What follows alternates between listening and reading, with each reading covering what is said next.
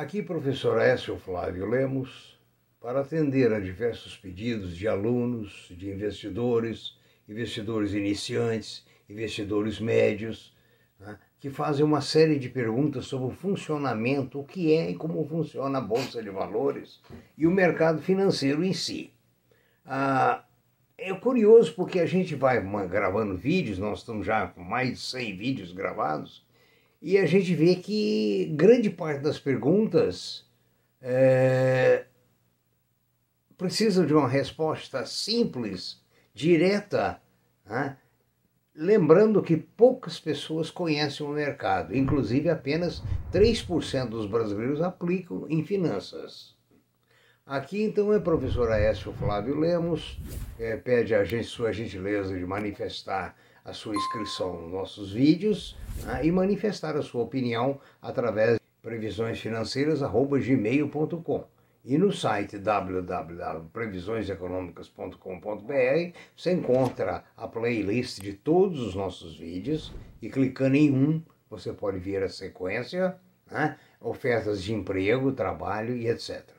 Bom, vamos ver o que é o mercado financeiro. Né? O mercado financeiro surgiu como? Na antiguidade, nós tínhamos uma figura chamada escambo. O que era o escambo? Era a troca de arroz por carne, por exemplo, de carne por sementes. Né? Mas não tinha medida, então não era uma troca perfeita. Alguém tinha uma perna de porco, alguém precisava de feijão, então colocava um tanto de feijão de um lado, a perna do porco do outro e fazia a troca. Isso era uma forma totalmente imperfeita. Aí surgiram, começaram a surgir uma moeda, digamos assim, uns valezinhos. Né? Vale isso, vale aquilo, tal, e etc. Né? Ah, também não resolveu. Daí a pouco, os reinados, as possessões, passaram a emitir moedas em prata ou ouro. Lógico que por valores ainda arbitrários mas pelo menos havia uma moeda de troca. Né? E diminuindo assim o escambo. Né? Ah, e à medida que as trocas foram intensificando, foi preciso de mecanismos mais perfeitos. Os bancos só surgiram, me parece, no século XIII ou XIV na Itália. Né?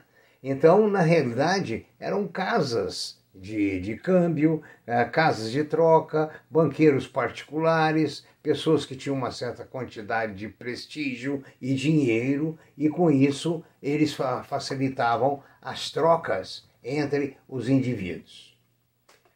Agora, quais são os principais participantes? Depois, então, surgiram os bancos, surgiram as moedas, os bancos centrais passaram a emitir dinheiro, passaram a emitir moedas, passaram a emitir títulos e facilitou-se então as trocas.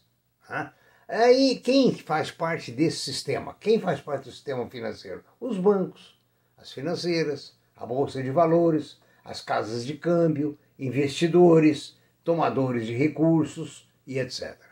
O que são bancos?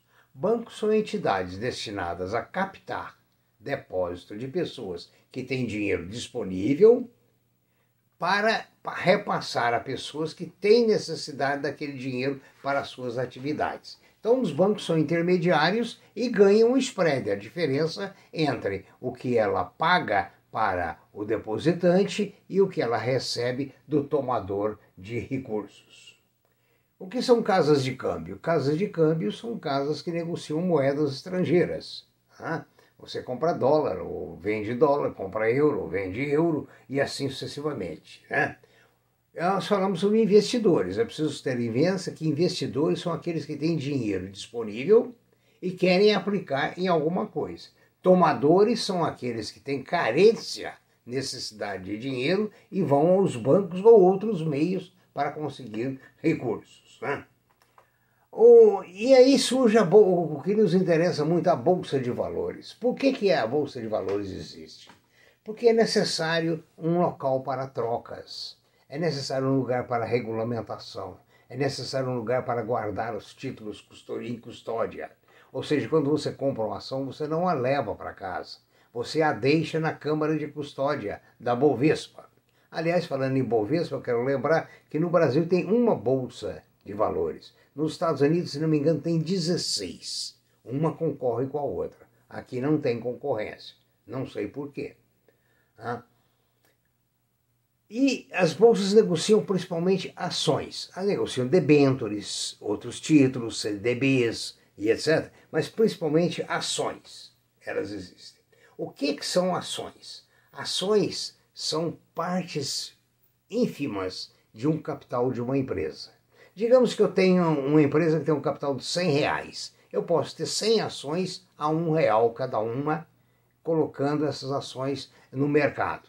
Se eu quero aumentar o capital, porque eu preciso comprar uma máquina, eu posso recorrer ao mercado de ações, emitindo ações que as pessoas vão comprar se acreditar na minha empresa.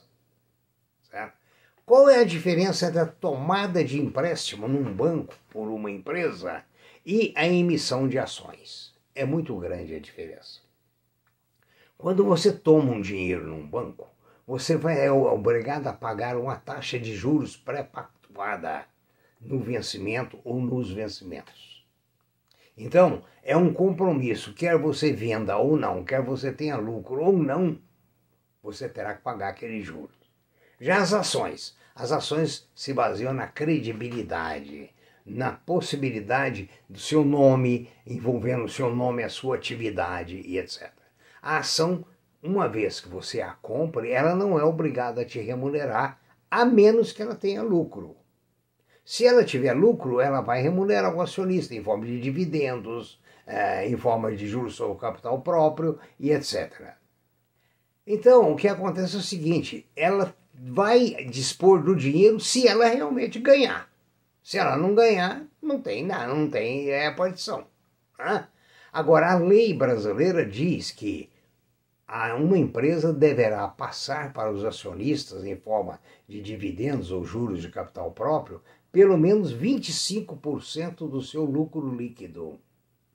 Então, aí é a única obrigação da empresa. Todavia, essa obrigação é superada por muitas que, ao invés de distribuir 25%, distribui 30%, 40%, 50%, há casos, inclusive, de empresas distribuindo o total, o lucro total. E isso aumenta o que? A rentabilidade da ação, a credibilidade do papel, a credibilidade da empresa. Então, a, essas ações são formas de captação de recurso é, sem comprometimento de juros e despesas no fim do mês ou no fim do período. Né? A, a, inter, a influência das bolsas externas no Brasil é muito grande. Você tem a Bolsa Brasileira e tem inúmeras bolsas, cada país tem uma bolsa ou mais. Isso vai influenciar para o Brasil. Por quê? Porque as ações brasileiras hoje são negociadas lá fora também. Então, o investidor lá, lá fora, vendo o rating, quer dizer, vendo o conceito da empresa aqui, vendo a lucratividade, a confiabilidade, a qualidade da diretoria, vai aplicar ou não nesse papel. E esse valor que ele aplicar, o que, que vai acontecer? Vai refletir aqui dentro. Se lá fora cai, cai também aqui dentro. O McLuhan, na década de 60, é um sociólogo canadense, dizia que o mundo transformaria numa é, aldeia global virou aldeia mesmo, porque no, nos anos 60, 70, 80, até os anos 90, a movimentação de capitais era muito difícil. Você não comprava uma ação de uma McDonald's, uma Microsoft lá nos Estados Unidos, porque não havia mecanismo para regulamentação. Você poderia até comprar se você tirou esse dinheiro do país escondidinho. Né? Tem muita gente que faz isso, principalmente os grandes, né? Que tem necessidade de esconder é, lucros não justificados, vamos falar assim. Então, as bolsas visam capitalizar as empresas. As bolsas visam bonificar, gratificar o acionista, porque o acionista ganha dinheiro quando a empresa rende, tem credibilidade e cresce. É muito importante que você aplique em empresas que têm a desenvolvimento tecnológico, que busque novos produtos. Ou seja, você não pode ficar em empresas conforme, por exemplo, antigamente a Hamilton, a Olivetti, que ficou fazendo máquina de escrever, e a própria Kodak, que foi um gigante no mundo todo, E, no entanto, esqueceu que a câmera fotográfica, essa câmera moderna, viria a substituir aquela maquininha de tirar retrato, tirar fotografia. As empresas que não têm um avanço tecnológico não merecem aplicação das nossas ações.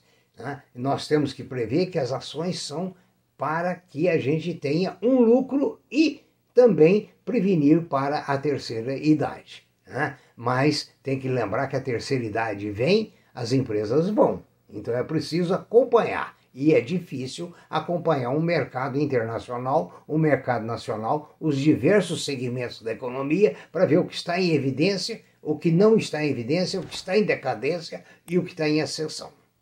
Vamos continuar no nosso vídeo número 2. Muito obrigado, tenha um bom dia, bom proveito e, por favor, revise todos os 100 vídeos que nós temos. Um de cada vez, um pedacinho de um, um pedacinho de outro, para que você vá formando uma imagem melhor do mercado em termos de conhecimento. Porque quanto mais conhecimento, maior a probabilidade de lucro. Quanto menos conhecimento do mercado, maior a chance de prejuízo.